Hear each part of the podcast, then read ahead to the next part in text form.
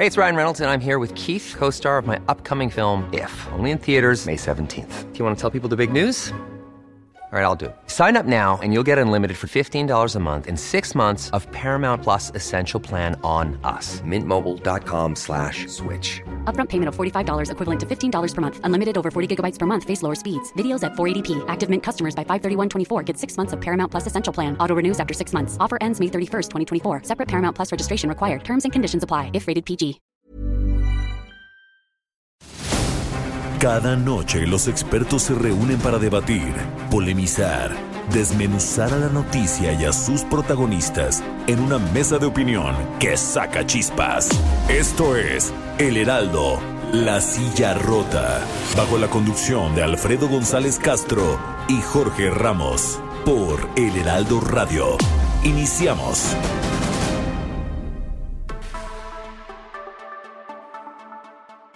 Buenas noches, bienvenidos, bienvenidas a esta mesa de opinión, El Heraldo de México, La Silla Rota. Transmitimos desde eh, nuestras instalaciones en la Ciudad de México a través del 98.5 de frecuencia modulada. También estamos en el 92.5 FM de Tampico, Tamaulipas, 106.3 en Villahermosa, Tabasco, 92.1 también de FM en Acapulco, Guerrero en el 540 de AM en el Estado de México, que llega también a algunos municipios del Estado de Hidalgo, en el 1700 de AM en Tijuana, Baja California, y también en Estados Unidos en McAllen y Brownsville a través del 91.7 y 93.5 respectivamente. Bueno, eh, esta noche, eh, como cada jueves, tenemos pues una mesa interesante sobre temas que debieran interesarnos a toda la sociedad en general. Eh, les doy la más cordial de las bienvenidas. Soy Jorge Ramos, director de información de La Silla Rota. Y bueno, quizá en algunos momentos más se, se pudiera incorporar con nosotros Alfredo González, mi compañero y amigo a esta mesa. Pero bueno, eh, demos eh, pie al, a esta eh, conversación. esta semana le pusieron hielitos a la aprobación de las reformas en el Senado en torno al uso medicinal y lúdico de la marihuana.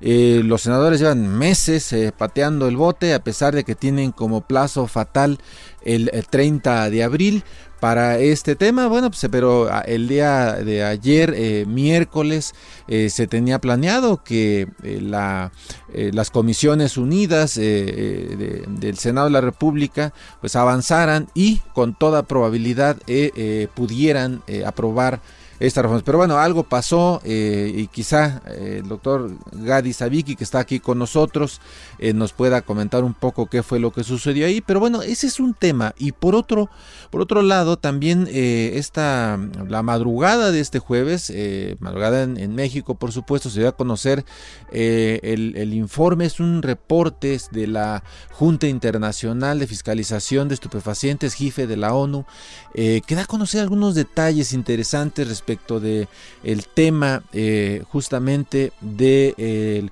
las eh, sustancias eh, prohibidas, de qué manera se puede dar un abordaje, dan algunas recomendaciones, eh, se hacen algunas observaciones respecto de México, creo que no le va mal a México, ahorita lo vamos a platicar con el doctor Gadi Sabiki también, este, este asunto creo que no le va mal a México, hay alguna observación por ahí, sobre todo se, se cuestiona este, algunas declaraciones políticas que hizo el presidente de Estados Unidos Donald Trump, que evidentemente pues no abonan al, al al combate que se requiere de manera coordinada entre todos sus países. Bueno, ese es, eh, digamos, el tema. En octubre pasado abordamos en esta mesa aquí del Heraldo el, asunto, insisto, de la eh, lo que se está trabajando en el Senado respecto a, la cannabis. Y bueno, hoy a propósito de ese atorón, eh, planteamos un asunto pues, de la mayor importancia que es el de las adicciones. los números nos dicen que van en aumento entre la población más joven y sin distingo de sexo. Entonces vamos a abordar este tema. Y bueno, pues eh, para, ello voy a permitirme presentar, darles la más cordial de la bienvenida a nuestros invitados. Está eh, aquí en la mesa con nosotros, eh, en nuestro estudio, Gadi Sabiki Sirot, que es comisionado nacional contra las adicciones. Gadi, bienvenido. Jorge, gracias por la invitación. Es un placer estar aquí. Y bueno, vía telefónica eh, saludamos a Jorge Villatoro. Él es investigador del Instituto Nacional de Psiquiatría. Doctor, bienvenido. Eh, en los últimos 20 años, el consumo de drogas aumentó 200% en los adolescentes mexicanos. Es un indicador preocupante que también el asunto es que inician a edades más tempranas. Eh, algunos tienen el primer contacto con estas eh, sustancias a los 9, a los 10 años. Eh, ¿Quiénes han aumentado el consumo de drogas? Adolescentes, jóvenes, mujeres. ¿A qué atribuirlo? Y bueno, ¿en qué hemos fallado autoridades y sociedad? ¿Quién quiere empezar? Uh, si quieren, eh, la tomo yo. Adelante, doctor Gadi Sabiki, que es eh, comisionado nacional contra las adicciones. Y tomando en cuenta también que el maestro Villatoro es eh, la autoridad número uno probablemente en el país en cuanto a la numeralia y las cuestiones que tienen que ver con encuestas y el cómo vamos contando el problema, ¿no? Cómo lo vamos haciendo un problema de abordaje cuantitativo. Efectivamente, desde hace un par de décadas el consumo en adolescentes se ha incrementado aproximadamente en un 200%. Yo creo que es uno de los indicadores más preocupantes que salen a flote durante todas estas observaciones y estas mediciones que hacemos. En cierta medida, y tu pregunta es atinada en ese aspecto, este 200% se da a expensas de las jóvenes, de las mujeres, de las chicas, que también eh, están empezando a presentarse de una manera mucho más eh, frecuente que lo que veíamos hace poco tiempo. Quizás la pregunta más importante es ¿por qué? ¿Qué ha sucedido? Y como suele suceder también en este campo tan complejo de lo que significa los problemas de las drogas ¿no? y todas sus aristas, no hay una sola variable que nos explique este crecimiento. Por una parte es cierto que por distintos motivos, algunas cuestiones tienen que ver simplemente con la comunicación de par en par, algunos asuntos tienen que ver con que la ciencia ha avanzado en cuanto a determinar los daños de algunas sustancias, que estamos viendo experiencias en otros países, ¿no? Eh, probablemente sí haya una percepción de menos riesgo por parte de los adolescentes con respecto a algunas drogas. Eh, y por otra parte, yo les pido a ti y al auditorio que pongan atención que esta fecha coincide muy claramente con la explosión del Internet. Y esto ha sido también un factor muy importante que pues ha permitido hacer esta gran conexión a través de personas que pueden informarse desde cómo sintetizar algunas drogas, hasta personas que están consumiendo, hasta todo tipo de videos, ¿no? En donde se, genera también una masificación en ese sentido. De hasta tutoriales para este tipo de cosas. Sí los hay, sí los hay, efectivamente. Entonces son muchas las variables, se ha elevado la disponibilidad también de algunas de estas drogas. hemos visto también con mucha preocupación la emergencia de drogas nuevas, lo que es también un una tendencia muy preocupante. Y esto sucede también con el telón de fondo de que llevamos varias décadas inyectándole muchos recursos de todo tipo al combate de este problema de salud y este problema social, y contrario a lo que esperaríamos, nuestros esfuerzos no han sido tan efectivos como quisiéramos, y dado que este es un panorama muy fluido, la mira se tiene que estar ajustando constantemente para poder eh, estar viendo bien cuál es el fenómeno, cómo lo diagnosticamos y cuál es la mejor manera de prevenirlo y atenderlo. Claro. Eh, maestro eh, Jorge Villatoro, del Instituto Nacional de Psiquiatría, ¿qué nos puede comentar sobre este primer saque que hace el, doctor Sadiki? Bueno, sin duda este, coincido con lo que ha señalado Gary. La verdad es que es un problema bastante complejo, si se ha habido un aumento, si hay una serie de factores. Es muy difícil establecer con claridad cuáles son cada uno de ellos. Sí tenemos afortunadamente datos que nos señalan que, por ejemplo, la percepción de riesgo está altamente relacionada, que el consumo por parte de los padres, la permisividad que haya de parte de estos tiene que ver directamente con el consumo de sustancias, ¿no? De hecho, una de las cosas que hemos observado es una reducción importante en la percepción de riesgo. En los últimos 15 años la percepción de riesgo pasó de un 75% a un 53%, que es la misma percepción de riesgo que se tiene con respecto al alcohol. Y en ese tiempo, por lo menos en Ciudad de México, aumentó el consumo del 2000, de que era 5.8 a 19.6, casi tres veces y media, ¿no? En, nada más en Ciudad de México, aunque a nivel nacional vemos que el aumento es, es del doble, ¿no? Entonces, si hay una relación de estos factores, se han vuelto algunos ambientes más permisivos, evidentemente también hay una cambio en la dinámica demográfica, un cambio en el cual pues ahora también por las cuestiones de tener que ganar el sustento para la familia hay una incorporación de las mujeres al trabajo y esto, esto es algo necesario y entonces en el ámbito familiar de repente no hemos encontrado un modelo que nos permita tener mayor atención sobre nuestros jóvenes, una mayor comunicación, estar al tanto de ellos, tener mayores convivencias, ¿no? Justamente por lo mismo. Entonces, sí creo que son elementos a considerar.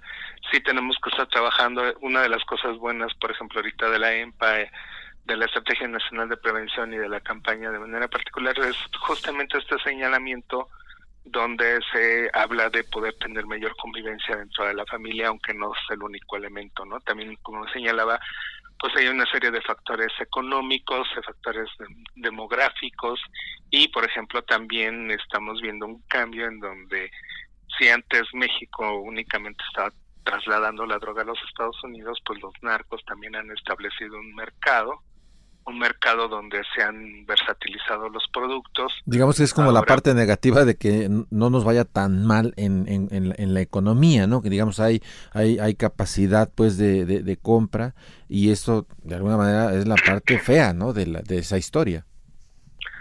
Pues sí, digamos que esa capacidad de la economía es entre comillas, ¿no? Porque bueno, finalmente este tampoco es un consumo muy exacerbado, sí hay grupos poblacionales altamente digamos, matizados por esta problemática, particularmente pues, los usuarios de cristal, los usuarios de heroína, que son muy fuertes y que tienen que tener una serie, en particular con los de heroína, una cantidad importante de dosis al día y necesitan conseguir ese dinero y lo hacen tanoleando, este, limpiando cristales, etcétera, ¿no?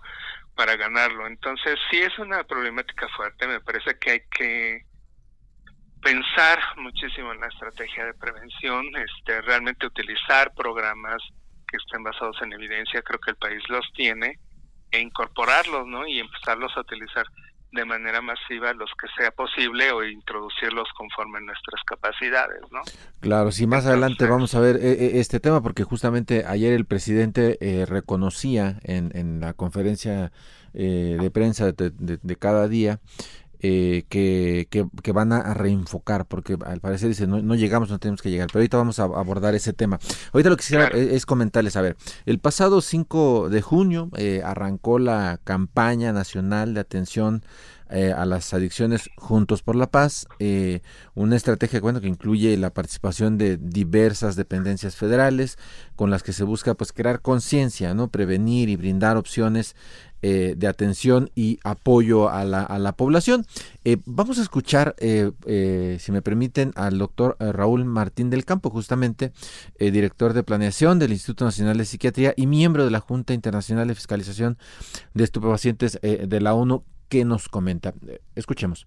Pero el fracaso no es, no es total, no es completo. ¿Qué, qué me he encontrado yo? Mira, eh, México no es, no es eh, independiente de una dinámica mundial que estamos viviendo en la que eh, en general el consumo de sustancias ha aumentado en los últimos años el número de personas que han consumido drogas el último año ha aumentado de 240 a 270 millones en los últimos 10 años. Respecto a los problemas que han tenido los programas preventivos a nivel internacional y, nacional, yo te diría que podríamos hablar de que tenemos problemas respecto a cómo se diseñan los programas preventivos, respecto a cómo se implementan esas campañas preventivas y a la cobertura de estos, de estos programas también.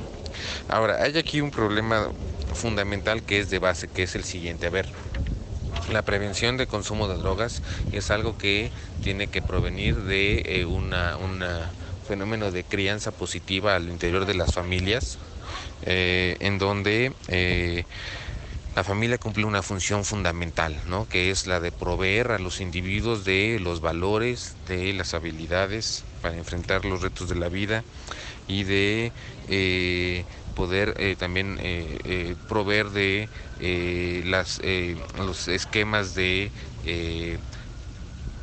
manejo de las situaciones estresantes y, problemáticas y esto viene desde la infancia temprana. Cuando nosotros realizamos programas preventivos realmente le estamos pidiendo a un agente externo a la familia que supla las funciones que quizás una familia no pudo, no pudo eh, cumplir para poder darle las, las habilidades o los recursos necesarios a una persona para no necesitar del consumo de alguna sustancia externa para poder eh, enfrentar los retos de la vida.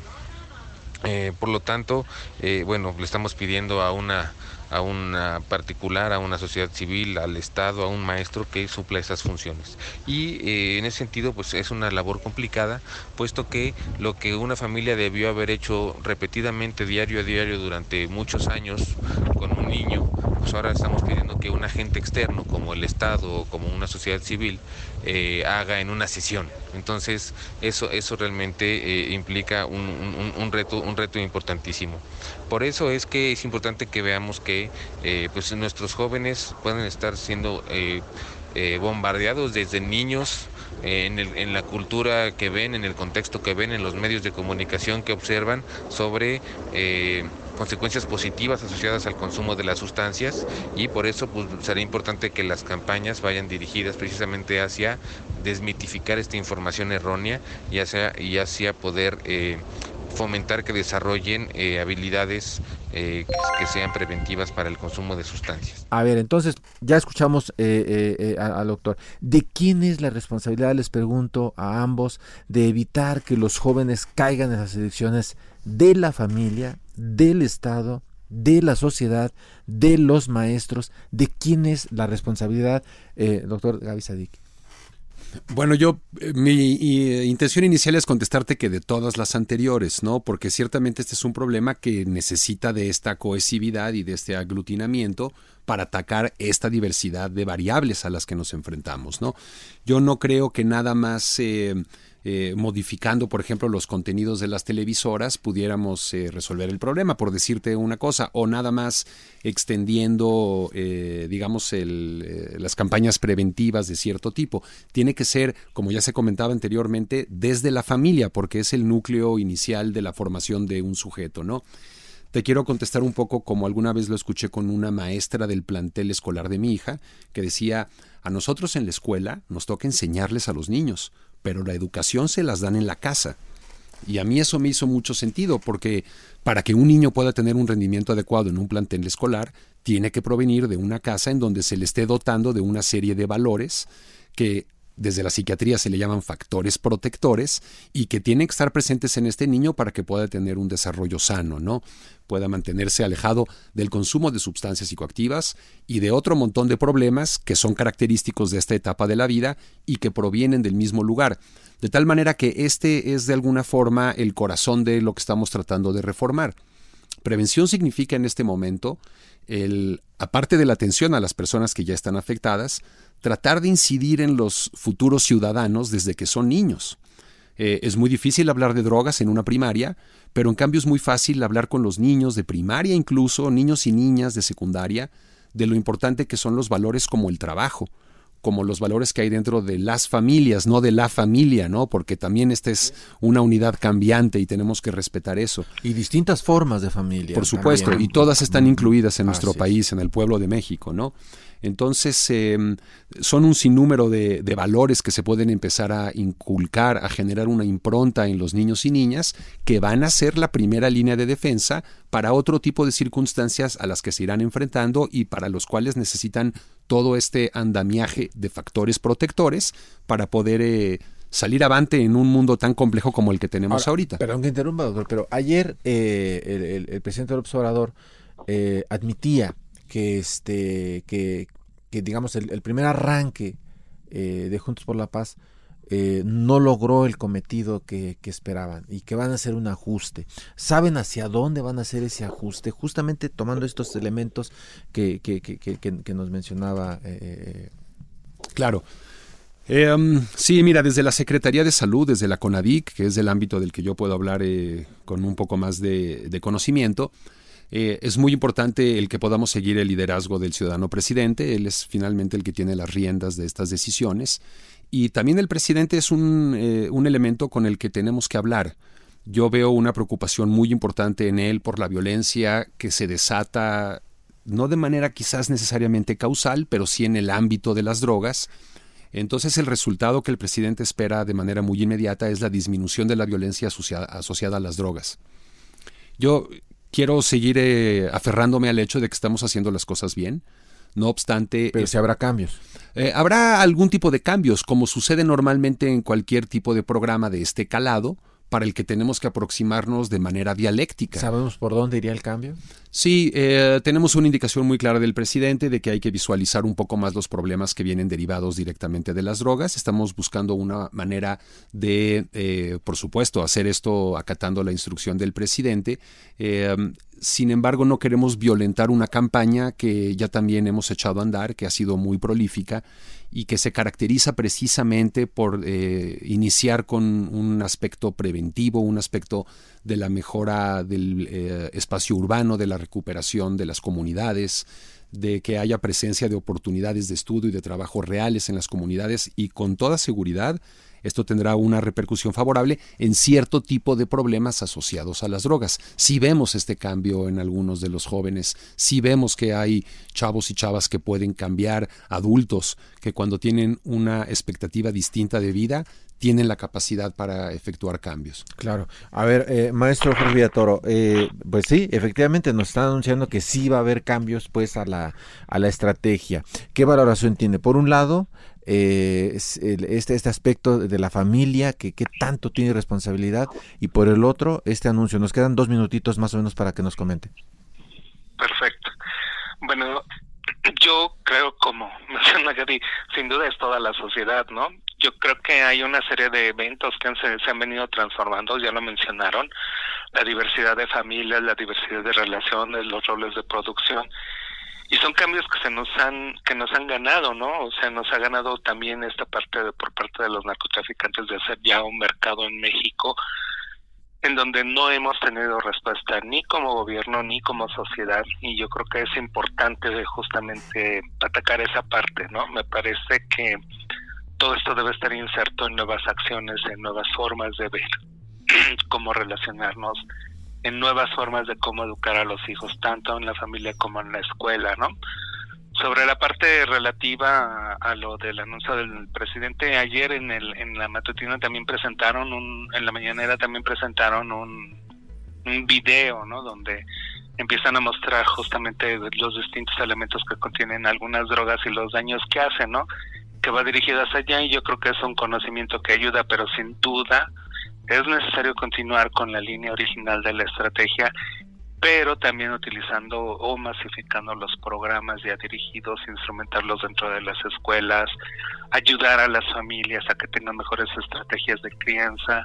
Recordemos que también hay un cambio en donde antes se educaba incluso con violencia, con maltrato, y ahora afortunadamente eso ha venido disminuyendo a pesar de que constantemente vemos los datos de, cosas terribles dentro de las familias, ¿no?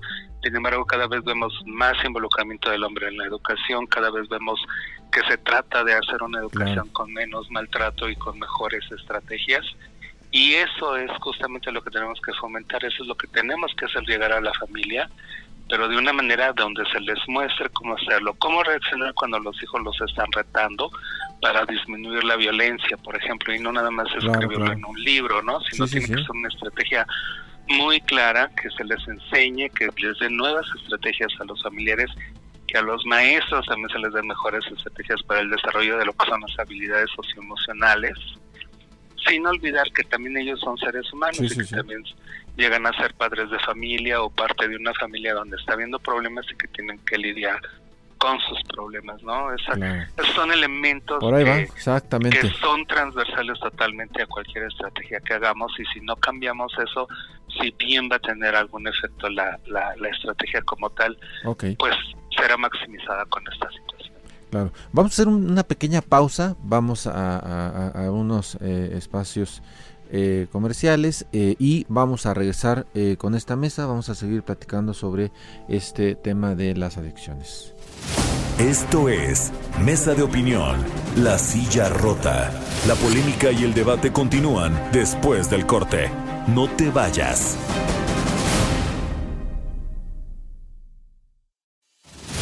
El Heraldo, La Silla Rota, Mesa de Análisis e Investigación, con Alfredo González Castro y Jorge Ramos. Regresamos.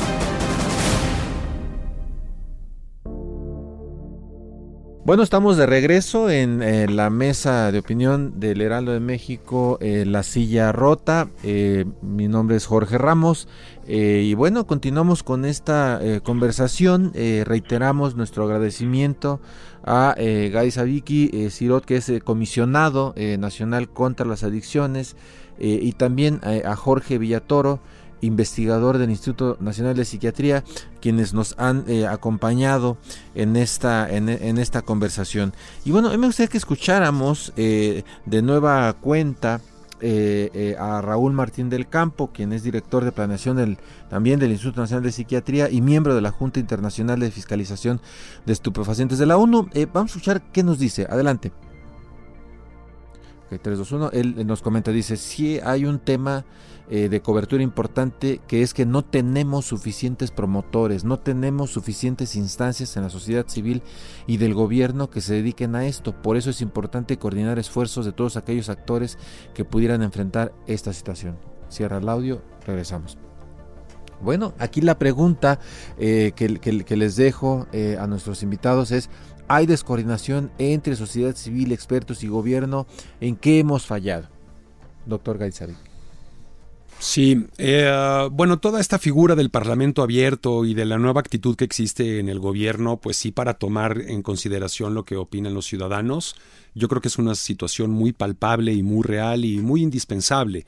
Sobre todo cuando hablamos de cuestiones de cobertura, de lo largo y ancho de un país con 130 millones de habitantes, eh, en situaciones geográficas, étnicas, socioeconómicas tan distintas, sí tenemos que ser muy precavidos en cómo nosotros nos vamos como gobierno acercando a la sociedad. Eh, la gente es inteligente, sabe lo que necesita, sabe lo que hace, sabe lo que necesita de nosotros también, y es nuestro menester el poder acercarles eh, los instrumentos, los insumos para poder eh, resolver estas necesidades de la población. Es muy cierto que un, un, adolescente, un universitario que estudia en la ciudad de Monterrey va a tener características totalmente distintas a un joven campesino de una comunidad tzotzil en Chiapas, por ejemplo. En ese sentido, la cobertura y, digamos, la adecuación de cada uno de estos programas para los distintos tipos de poblaciones en general y aquellas vulnerables sí requiere de un gran esfuerzo, de gran capacitación, de un mapeo claro de cuáles son los municipios, cuáles son las zonas del país que tienen eh, una mayor necesidad y que tienen también una estructura con la cual podemos empezar a impartir eh, eh, los servicios ¿no? que son necesarios. Quisiera comentar que hablando de ello también, y no, no puedo dejar pasar esto por alto, uno de los grandes cambios que se están experimentando desde el frente que se está dando a los problemas relacionados con sustancias en nuestro país es que estamos colocando a los problemas relativos a las sustancias como uno más de los capítulos que integran el compendio de los problemas de la salud mental. Y eso es algo fundamental. El no hacerlo de esta manera perpetúa el estigma, hace redundar las acciones en cuanto a los presupuestos y, de manera más importante, pierde el objetivo, porque lo que queremos es mejorar las condiciones de vida en general de los sujetos y no podemos atender un problema de drogas sin darnos cuenta en qué situación psicoemocional se encuentra esta persona, cómo está su familia, cómo está funcionando la comunidad a la que pertenece. Eh, por supuesto que una de las cosas que a nosotros más nos importa es seguir este mantra de que hay que dejar el escritorio e ir al territorio y todos los funcionarios que estamos involucrados en esta estrategia, desde el vocero hasta el subsecretario, hasta un servidor, hasta el director de los servicios de atención psiquiátrica, ah, estamos yendo a todos los municipios del país, empezando por los más afectados, pues para colaborar con la gente a la implantación de estos terrenos de paz, de regresar otra vez las eh, actividades, las oportunidades. Como bien dice el doctor Villatoro, tenemos que darle oportunidad a las familias de operar como esta unidad protectora, enseñadora, ¿no? Eh, eh, generadora de buenos ciudadanos. de hecho, quisiera comentar ya nada más para dejar aquí mi intervención, que uno de los modelos que el día de hoy está resultando ser como muy ejemplares, que todos los que nos dedicamos a este tipo de atención estamos viendo con mucha atención, es un modelo que se ha diseñado en Islandia. Ellos no le llaman el modelo islandés, pero en el resto del mundo le llamamos el modelo islandés.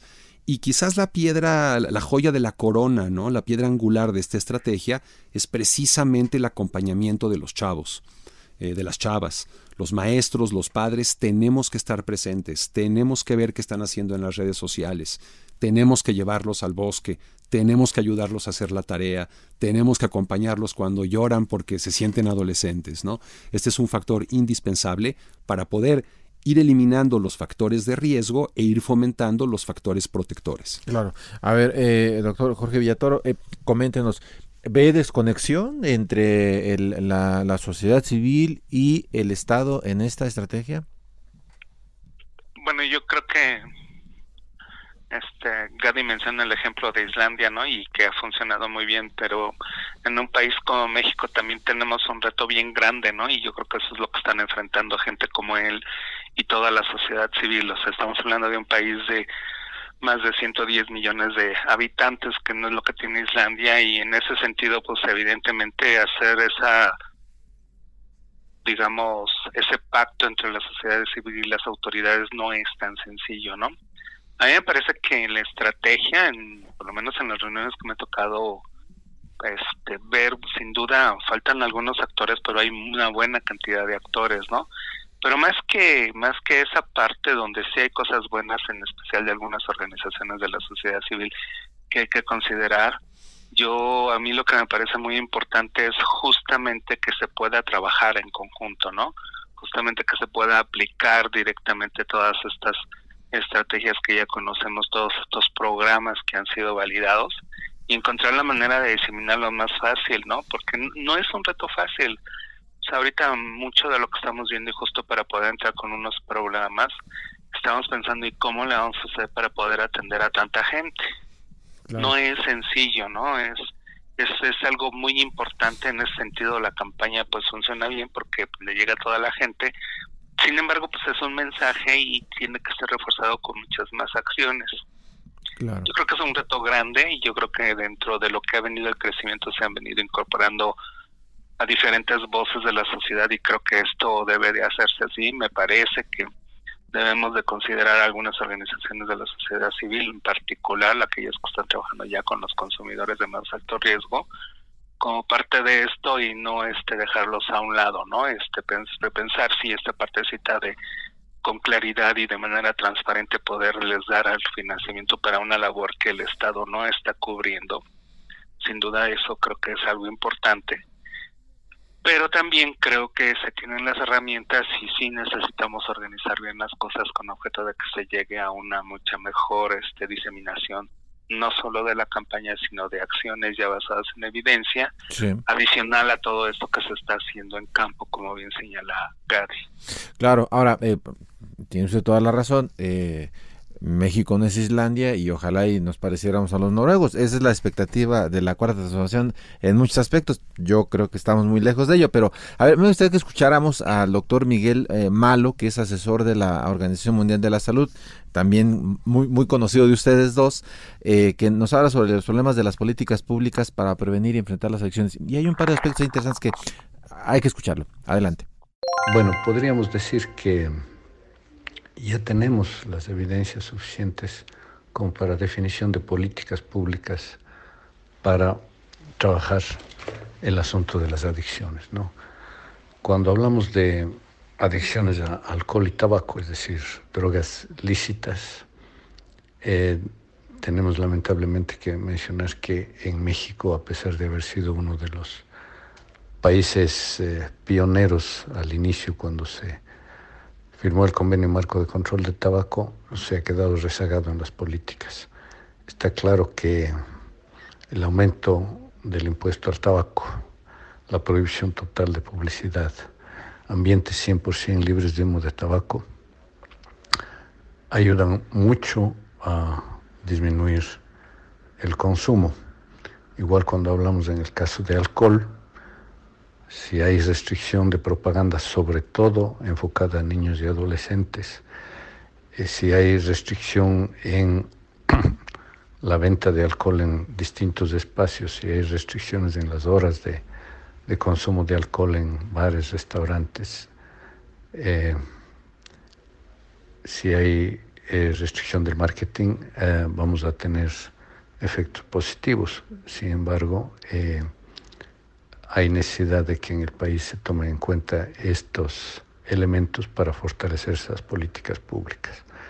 De hecho, lamentablemente tenemos que decir, y no solamente aquí en México, la propaganda, por ejemplo, de, de alcohol y particularmente cerveza está enfocada a generar nuevos usuarios en niños adolescentes.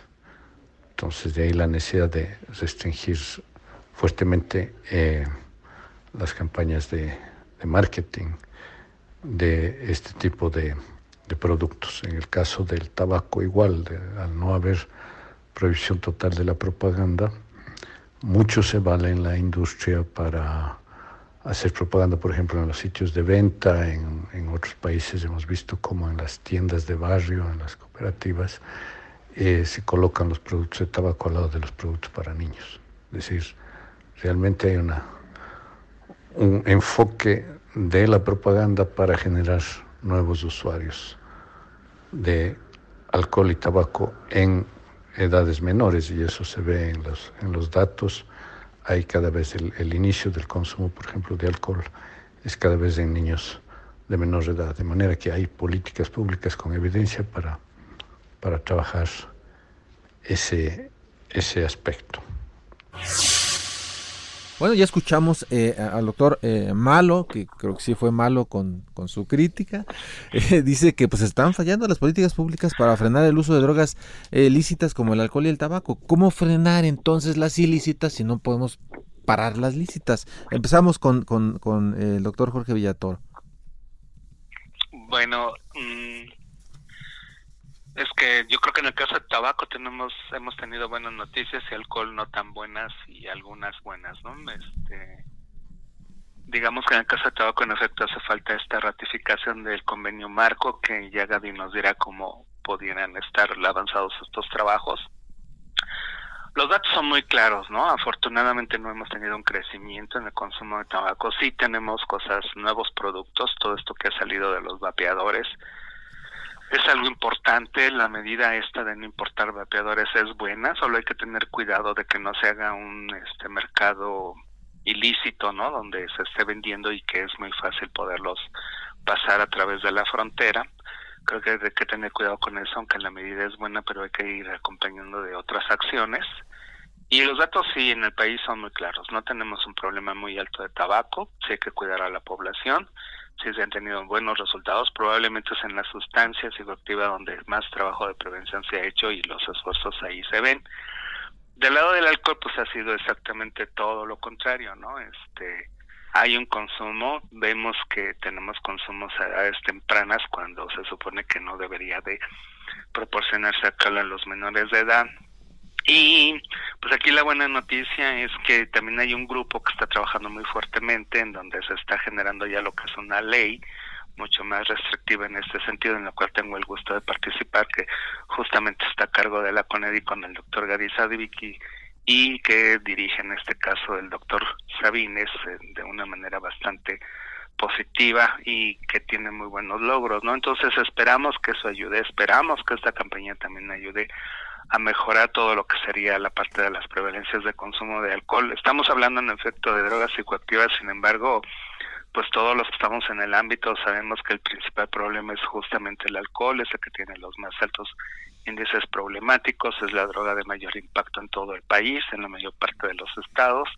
Sabemos que genera una serie de problemas de violencia muy importante y una serie de conductas delictivas y hay que echarle mucho los kilos a trabajar en las restricciones en la parte también de prevención de esta droga, ¿no? Entonces, entonces sí, sí es un trabajo que está pendiente. Afortunadamente en esta administración se está trabajando, se está trabajando con bastantes ganas y esperemos pronto tener esta parte de lo que sea el programa, la nueva instrumentación de las leyes y con toda esta parte de la estrategia nacional, pues evidentemente tener acciones dirigidas a esta sustancia. Doctor Gadi Sabiki. Eh, concuerdo absolutamente con lo que ha comentado ahorita el maestro Villatoro. Eh, efectivamente, el alcohol y el tabaco siguen siendo los responsables de la mayor morbimortalidad ¿no? entre los ciudadanos mexicanos eh, ah, con respecto al consumo de sustancias psicoactivas. Sí es eh, bastante triste la historia, ¿no? Porque México fue el primer país de la región de las Américas en suscribirse al convenio marco para... Y resulta que... Y resulta que ahorita hemos perdido un poco el liderazgo. Yo no quiero ponerme demasiado político, pero la verdad es de que durante el último sexenio en especial vimos un abandono por completo de este ámbito y sí tenemos muy claros, ¿no? Bajo esta, eh, este documento, el del que somos signatarios a nivel mundial, tenemos muy claros cuáles son los cambios que tenemos que hacer y que son trabajar en espacios 100% libres de humos de tabaco, en lo que hemos avanzado sustancialmente, el empaquetado neutro y los pictogramas para no hacer publicidad y alertar a las personas sobre el riesgo del consumo, eh, el no consumo para menores y el ninguna promoción eh, de tipo comercial. Quiero decirte que aquí uno de los elementos que son realmente un jugador importante, y ni siquiera voy a hacer un acto de, darle una connotación negativa, pues es la industria tabacalera, ¿no? que es un lobby muy fuerte, hay muchos eh, millones de dólares de por medio, muchos empleos, muchas tierras trabajadas y muchas Mucha influencia, mucho dinero ahí. Bueno, escuchaba yo que se fabrican 600 cigarrillos por segundo en el planeta, ¿no? Para que nos demos una idea de cuánto significa y eso. sin contar lo, lo pirata. Esto es lo que podemos más o menos cuantificar y que, como bien dices tú, está en los libros derechos, ¿no? Eh, y entonces, dado que había, como decía el doctor Villatoro, habíamos logrado hacer una mella y habíamos empezado a ver cómo se disminuía eh, la experimentación y el número de personas que se volvían dependientes a la nicotina, surgió esta tendencia de utilizar los dispositivos no combustibles de no combustionantes de tabaco eh, lo que es un problema de salud eh, al cual la CONADIC estaba obligado, eh, según lo indica la OMS, que decía si no tienen una regulación no hay que regular, hay que mantenerlos prohibidos. Y bueno, la sociedad se mueve, vamos a ver cuál es la respuesta. A la CONADIC y a la Secretaría de Salud nos toca por encima de todo lo demás la salud de las personas, los derechos, siempre por encima de los mercados. Y sí, el, hecho de que una persona empiece a consumir nicotina a través de estos dispositivos que pueden venir en uno de más de 8000 sabores distintos que tenemos eh, detectados, no es más que una manera novedosa muy apropiada para los millennials y los centennials, porque estos dispositivos parece que van muy adecuadamente con sus computadoras, y esta es la manera de hacerlos ingresar al mundo de la dependencia de la nicotina y eventualmente cuando no tengan alguno de sus cartuchitos, comprarán una cajetilla de cigarrillos eh, en la tienda de su conveniencia, ¿no? Muy bien. Bueno, pues eh, a ver, ya finalmente eh, vamos a escuchar también otra voz crítica, eh, Fernando Belauzarán, también entiendo que conocido de, de, eh, algunos de los que están, estamos aquí conversando, eh, perredista, por supuesto, miembro del, PRD, pero un activo promotor ya hace muchos años del tema de la legalización del, uso de la cannabis en, todos sus aspectos. ¿no? Vamos a escucharlo, adelante. La designación de Gadi Sabiki al frente de CONADIC fue una de las decisiones más afortunadas que ha tenido Andrés Manuel López Obrador en su gobierno. Gadi conoce de política de drogas, sabe la importancia de cambiar el enfoque y terminar con la absurda guerra contra las drogas.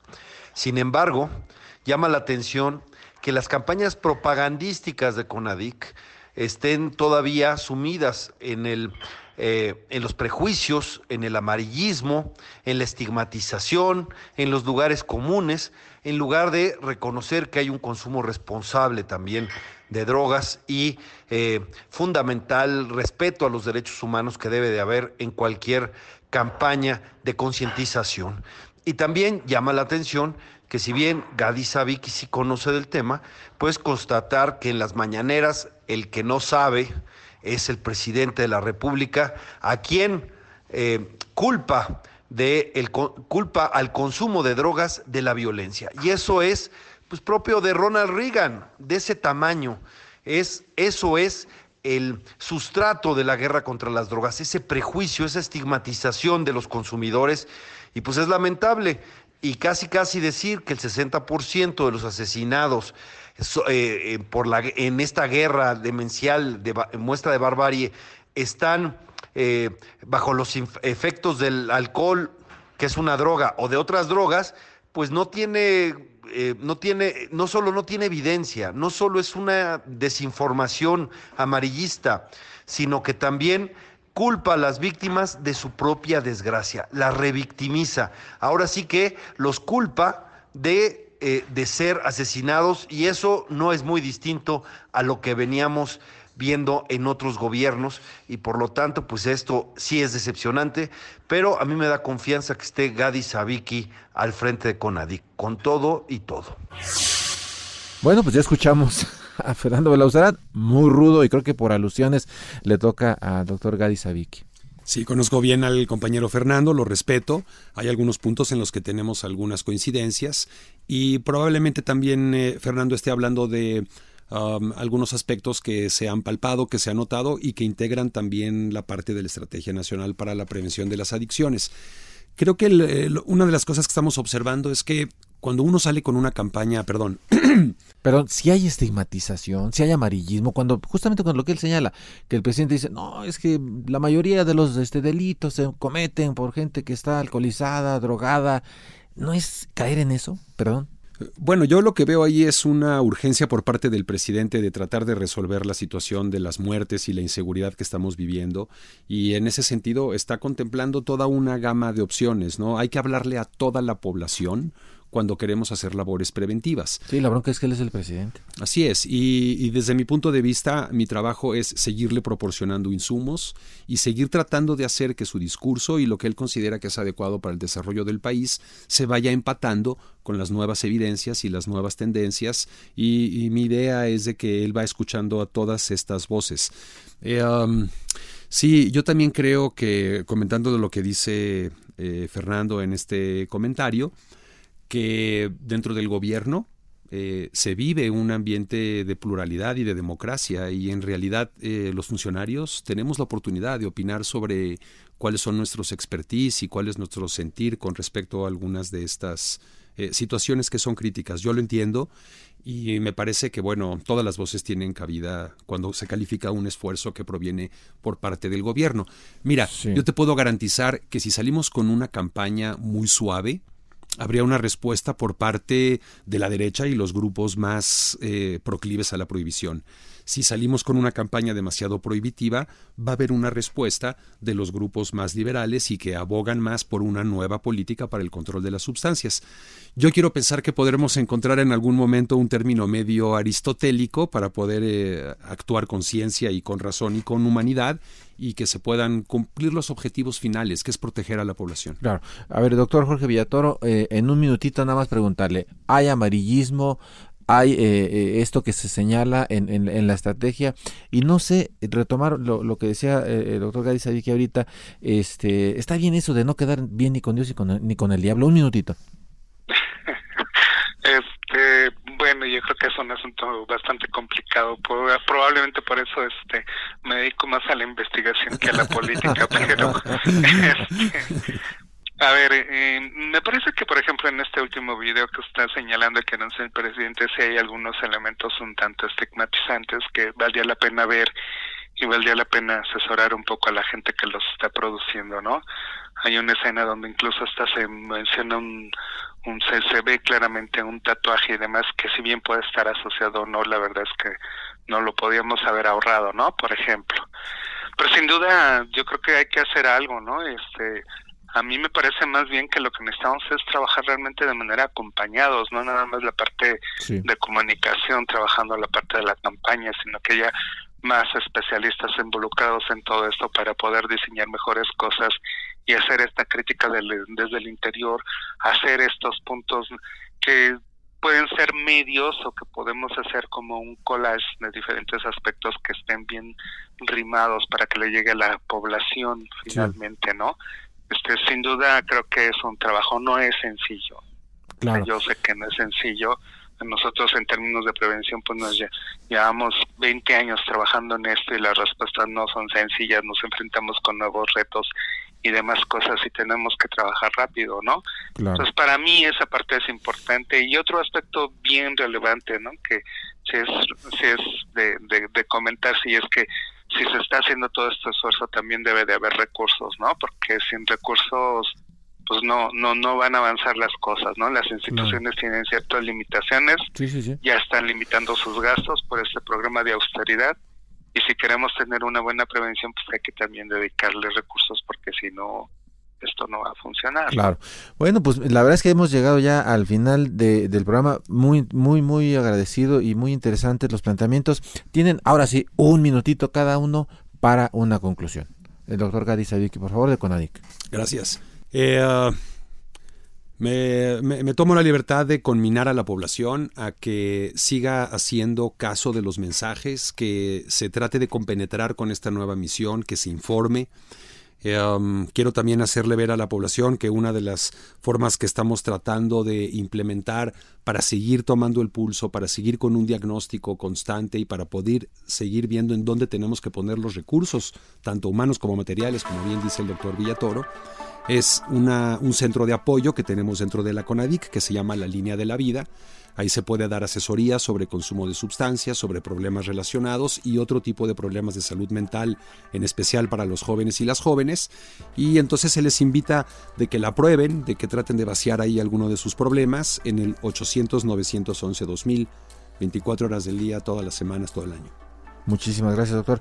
Y, eh, doctor eh, Jorge Villatoro, ahora sí, le quedan 30 segundos o menos, como 35. Ok, retomo el hilo de la línea de vida, es algo sensacional, es una de las mejores cosas que creo que podemos tener en este país, ojalá que pronto pueda expandirse porque ha estado muy saturada, justo por lo, lo bueno que han funcionado varias de las cosas que se están haciendo. Y sobre todo este pues pedirle a la gente no este paciencia paciencia y que fomentemos al respeto no para mí creo que ese es uno de los valores fundamentales el respeto que es algo que hemos perdido hacia nuestros hijos, hacia nuestros padres, hacia los maestros, hacia nuestros vecinos, porque en buen sentido el problema que tenemos ahorita es justo que queremos hacer lo que nos da la gana sin importarnos los otros, ¿no? Creo que este es uno de los valores más importantes que tenemos que trabajar en nuestros diversos problemas, trabajar desde la familia, desde la escuela y que sobre todo busquemos ayuda, ¿no? Busquemos el tener esa armonía entre las instituciones, el poder trabajar en conjunto eh, para poder lograr mejores cosas en términos de prevención y de atención a la gente. Claro. Bueno, pues eh, yo les agradezco mucho eh, de verdad al doctor Gadi Sabiki, comisionado nacional contra las adicciones, también al doctor Jorge Villatoro, investigador del Instituto Nacional de Psiquiatría, por habernos aportado en, esta, en este tema que, insisto, debe preocupar y ocupar a, todos como sociedad. Y bueno, también eh, agradecerles mucho a ustedes, eh, auditorio, que nos hayan acompañado en esta emisión de la Mesa de Opinión, el Heraldo de México, La Silla Rota. Agradecemos mucho a quienes han hecho posible este esfuerzo, Isaías Robles en la información, Orlando Oliveros en la producción, Jorge Aguilar en los controles técnicos. Los esperamos el próximo jueves a las 22 horas y el martes, por supuesto, con mi compañero y amigo eh, Alfredo González en A Fuego Lento. No se lo pierdan se pone muy interesante. Descanse, muy buenas noches y como siempre no se les olvide ser felices. Buenas noches a todos. Buenas noches. La polémica por hoy ha terminado. Te espera el próximo jueves para que, junto con los expertos, analicemos la noticia y a sus protagonistas. Esto fue El Heraldo, la silla rota, por El Heraldo Radio, con la H que sí suena. Hasta entonces.